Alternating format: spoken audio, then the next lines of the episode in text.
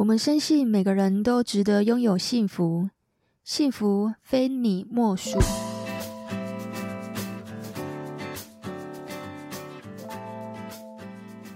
大家好，我是非你莫属的主持人杜菲，同时也是美国婚前辅导认证的咨询师。如果你是新朋友，我们这个节目是在讲有关感情、婚姻、家庭的大小事。那如果你是老朋友，谢谢你一路以来的支持。我们今天这一集啊，将会是我们第一季的最后一集，也是疗愈系列三。但我要疗愈的不是别人，我想要来疗愈你们大家。主角是我自己，我来跟你说我创业的故事吧。其实我一开始啊，并没有老板梦。我很喜欢当员工，我觉得当员工也很好，而且我当员工说真的，我还蛮常请假的，因为我的工作啊，只需要对自己负责，我没有，简单讲哦，我请假并不会影响到其他同事跟公司的损失啊，所以其实我只要做好自己该做的事情就好了，所以我真的没有什么，而且，对，所以我真的是没有什么老板梦，我常说自己是一个不想创业的创业家。这个呢，就是一段很长很长的故事啊。以后呢，我会把它写进我的书里面。但我今天只想讲哦，创业比较心酸的这个过程。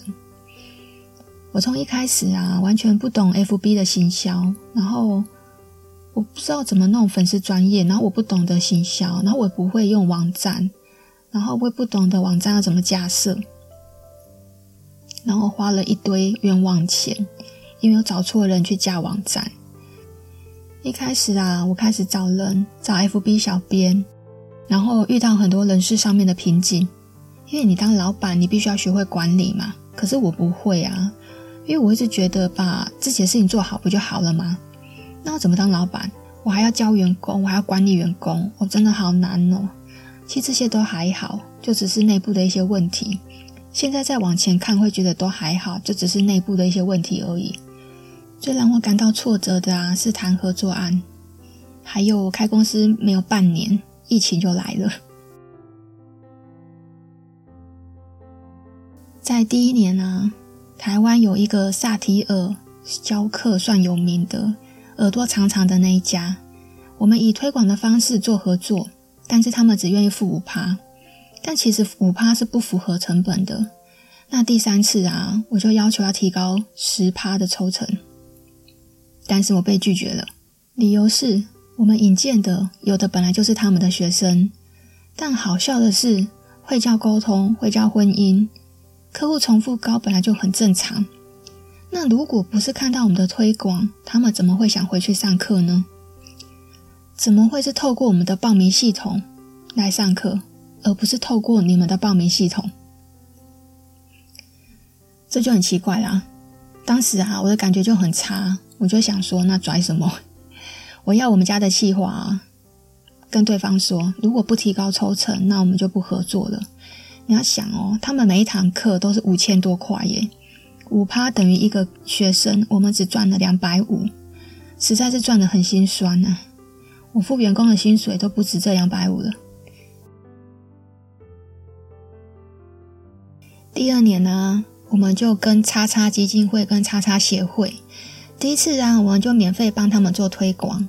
那那一班有四十八个人，我们引荐过去上课的人呢、就有十九个，他们才看得起我们哦。在他们眼里啊，我才算是有实力可以跟他们合作。那后面呢，理事长夫人就是负责行销嘛。可是妙的是，我每次联络都要透过他们家的行政人员。我也只能笑笑啊，因为当时他们的整个部门加起来才三个人，我们公司有五个人呢。我硬是要高我一阶，我想说，我一家公司的老板，我要挂董事长，我要挂总经理，我要挂 CEO，不过分吧？跟你理事长夫人对接刚好而已吧？为什么你硬是要高我一阶啊？而且我第一次帮你推广是免费的，我什么都不求，我就免费帮你推广了。他在跟我称斤称两，诶，我就觉得哇，现在是怎么回事？后来呀、啊，我就把这个过程啊跟我一个朋友说，然后他就叫我去看一个网站，我就说哇，原来理事长很有名诶，他在以前有开过一家上市公司，年营业额是七十亿。对，你没有听错，就是七十亿。哇，这个好惊人的数字啊！营业额要到七十亿诶。如果听众朋友们，你是我们的老朋友，就会知道我我也只是一个平民老百姓而已。然后我找来的来宾啊，不是我们的粉丝，就是我的至亲好友，我们都只是无名小卒啊。所以至今的话，其实你们也没有听过说，诶，有什么大咖还是知名的人来上过我们的节目？因为我觉得高手就在民间呢、为什么一定要找这些大咖？再来，大咖也没那么好请啊，我也没有那种背景，我们没有这种财力，没这种背景，真的就只是平民老百姓。我今天有的都是靠我自己努力来的。从那一刻，我才知道我跟他们的差距有多大。人家高我一阶、两阶、三阶、四阶、五阶不是问题，好吗？好，我觉得我有点太自不量力了，因为我单单只是用员工的数量来做比较，殊不知他们的财力这么的雄厚。如果听众朋友们，你今天是单身的女生，我要跟你说个小秘密哦。嗯，如果你认识的男生他是比较有钱的，就是他的社经地位是比较高的这样子的男生的话，他们都会很害怕一点，就是女生接近他是不是喜欢为了他的钱？任何女生接近他是不是为了他的钱？你到底是喜欢我的钱还是喜欢我的人呢？这是他们一定会问的问题，心里面的问号。所以呢，如果你今天是为了钱靠近这个男生，这些男生他有这样的社经背景，都不是白混的，他可以嗅到你的目的性。所以，如果你有这些目的性，请收起来，因为这些人一定会知道。那我之所以为什么会放弃这个合作案呢？是因为我自知自己跟他们差距太大了。我觉得有钱人一定要怕别人太接近他们，是有什么样的目的，所以我为了避免这个。让人家觉得我好像图他什么一样，所以我我后来选择保持距离。我们现在还是有联络，但是我们就是君子之交淡如水，各自打拼就对了。然后虽然说我们做的也蛮类似的。第三年，也就是今年，我清醒了，我明白了一件事情：如果以感情的逻辑来做思考呢？如果以我擅长的感情的逻辑来做思考呢？其实感情的世界里呀、啊，你挑人家，人家也挑你啊。感情靠的它不是追，而是吸引。那你有什么优点可以吸引别人呢？所以我第一年啊，就好像一个 C 咖在追着 A 咖，我追得好辛苦啊。对方看不上我，所有的游戏规则都是他说了算。那第二年呢，我就是 B 咖在追着 A 咖。我追的没有那么辛苦，但是后来是我自己先放弃的，因为自己知道差距太大。最后我明白一件事情：与其去追着别人，那你还不如去想办法去提升自己，把自己变成 A 咖。要成为 A 咖，就要提升知名度啊，先让别人认识我。我在去年八月啊，就有开始做这个 Podcast。其实我在三年前。那时候就很流行 YouTube，大家就猛猛做那个 YouTube，包括那时候 Skimmy 也在做，有很多做两性感情的专家都在上面。可是我本人有镜头恐惧症，我没有办我没有办法面对镜头一直讲话。我包括你们现在听到的节目啊，我包括现在讲话其实还是会打结呢，还是会一直吃螺丝，不是你们现在听到的这个版本。因为我会一直重录，一直重录，不满意就重录，不满意就卡掉，重录再重录，讲得不好就通通剪掉。包括这一集啊，我本来一个小时就搞定了，结果后来因为笔电的问题，我又重录一遍。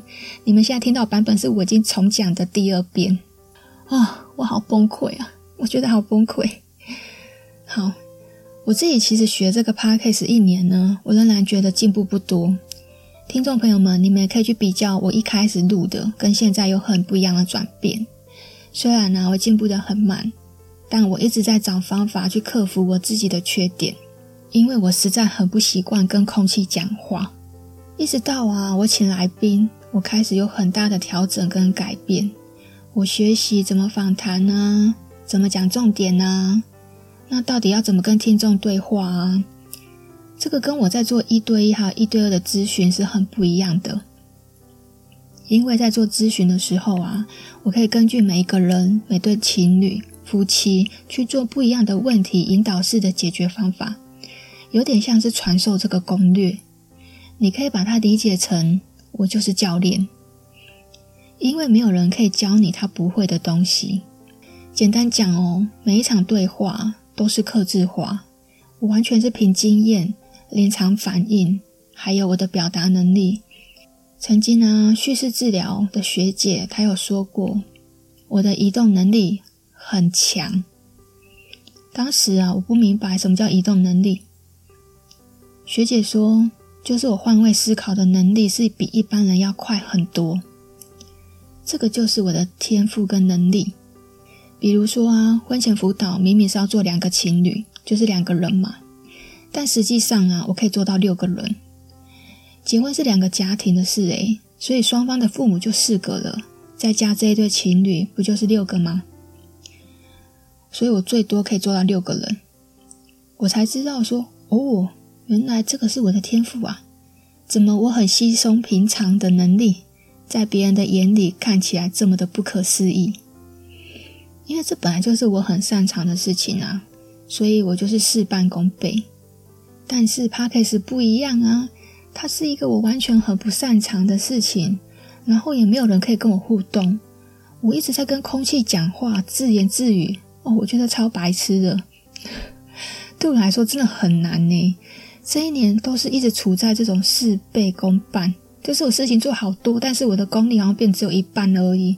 其实我也蛮挫折的，因为我一直觉得我自己好像一直都做得不好。我就一直很佩服那些 YouTube 可以一直对着镜头侃侃而谈的样子。那我前前后后啊，我也学了好久哦，克服了很久。那我每次都是在凌晨录音啊，这个又很考验我的体力。我是一个自我标准要求比较高的人，我希望可以带给听众更好的节目。那在这里呢，要跟粉丝们说对不起，因为我将暂停两个月的节目，我要去做我最擅长的事情。我在预备一些线上课程，那因为我现在做 Podcast，我等于是蜡烛两头烧，我心有余而力不足啊。Podcast 呢，其实要花很多时间跟心力，包括找来宾啊、写脚本大纲啊，到后面的剪辑啊、核对啊、校正啊，你们听到的每集录音版本哦，我都至少跟我的剪辑小编核对三次以上，才有你们今天听到的精华版本。在这边也辛苦他了。每一次啊，我都超支我的身体，用我的意志力去做 Podcast。我感觉我正在透支和消耗我的能量。我觉得我的身体啊，正在跟我抗议。它会头痛，它会失眠，它会让我生病。这些警讯呢，其实都是在警告我不要再继续了。所以这一集啊，我想要暂时告别 Podcast 的粉丝两个月。这两个月呢，我要准备线上课程。我先努力把擅长的事情先做好，不然两边我都会做不好。当然呢，我的朋友都说我已经做得很好了，可是我知道我自己其实还是有很多需要进步的地方。我也承认我有一些完美主义。那一个完美主义的人，就是会对自己太过严格，太过压榨自己。我初期啊，在做 Podcast，我都觉得自己很像血汗工厂，每一集大概花三天的时间，每一周我都要面对这样子一次的压力，因为每一周我要产出一集嘛，这是我的标准。对别的节目来说，说说笑笑好像是很简单、很容易的事情，可是对我来说其实很难。这背后啊，要付出的心力跟努力啊，是比你们想象中要多很多。就像很多人在修炼感情跟关系，会觉得很难经营，可是对我来说，我会觉得很简单，还蛮容易的啊。但就是因为 Podcast 它充满了挑战，所以我学到的其实是更多更多。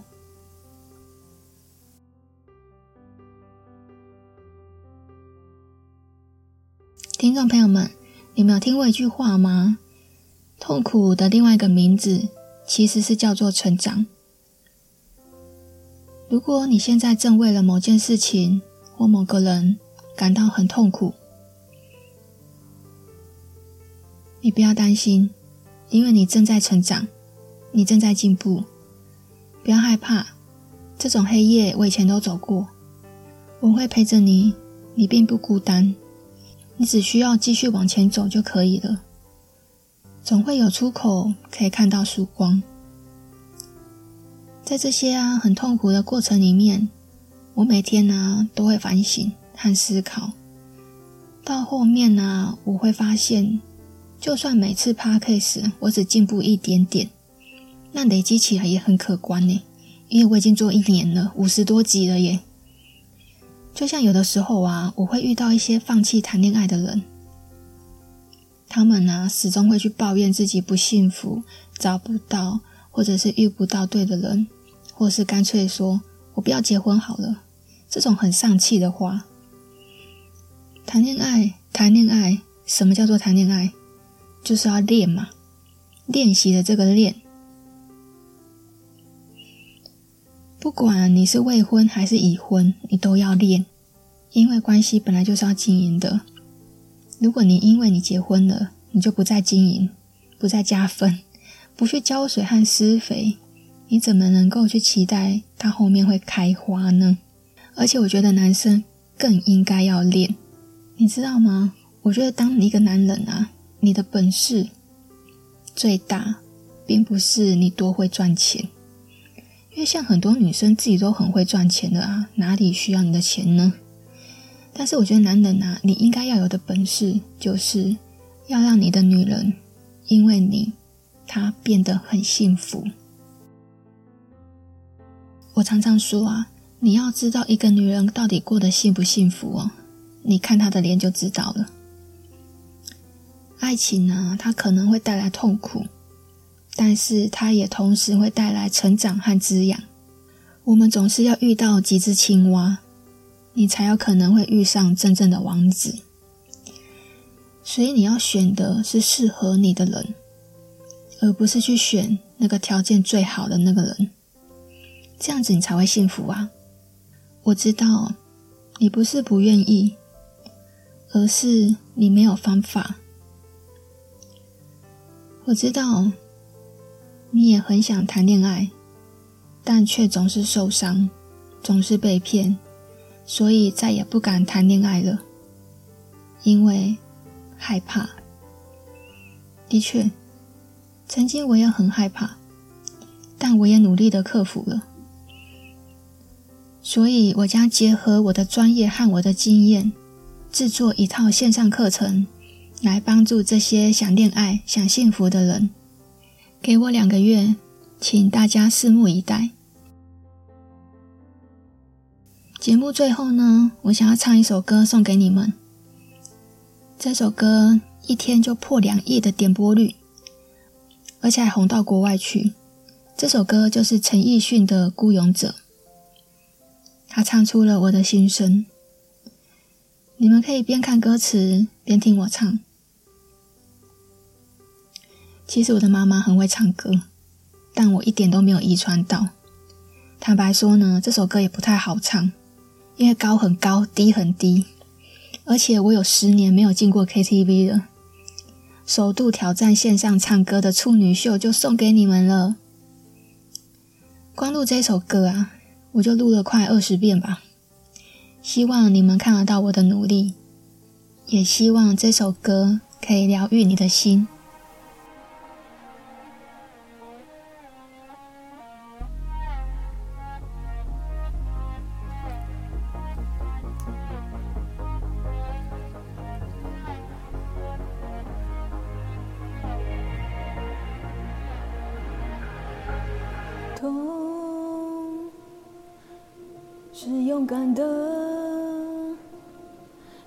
头的伤口，你的不同，你犯的错。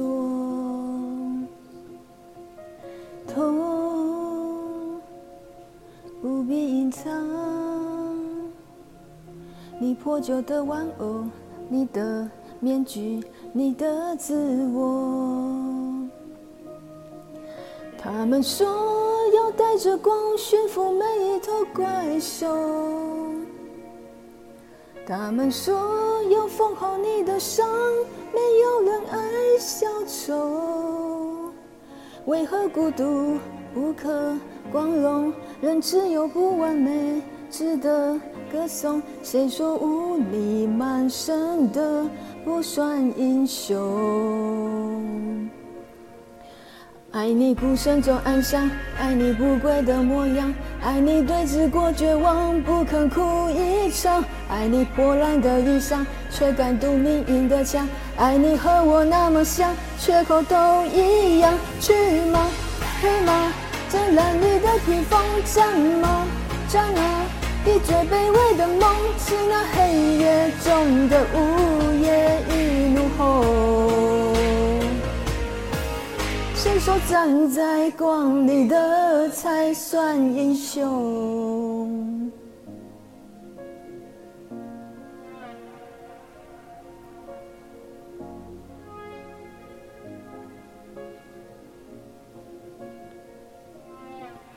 他们说要解了你的狂，就像擦掉了污垢。他们说。要顺台阶而上，而代价是低头。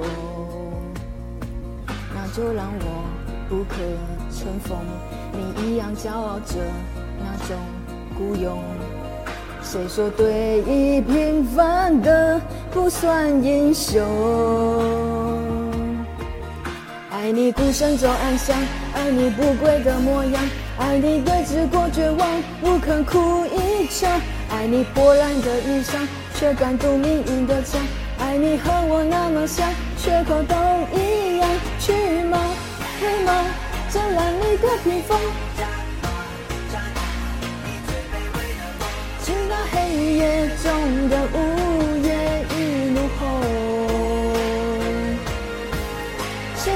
站在光里的才算英雄？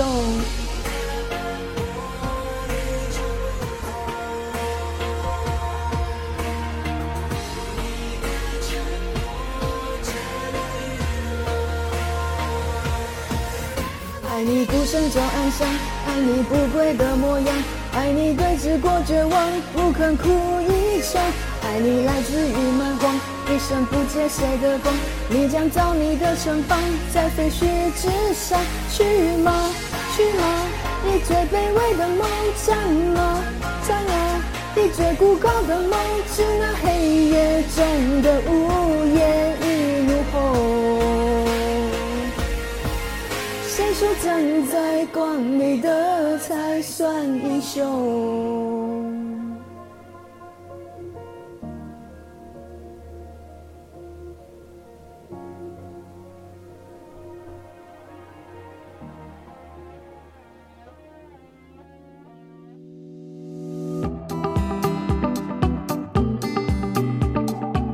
晓得听众朋友们，你听到我的故事，还有我唱的这首歌，对你来说有什么感触吗？你有什么话想要对我说吗？欢迎你在底下留言告诉我哦，其实我都会看。那如果你喜欢我们的节目呢，就给我们五颗星好评哦。你的评价会让我更有动力，让我制作更好的节目给大家。我是杜飞。擅长感情、家庭、婚姻的心理咨询师，我们后会有期，第二季再见喽，拜拜。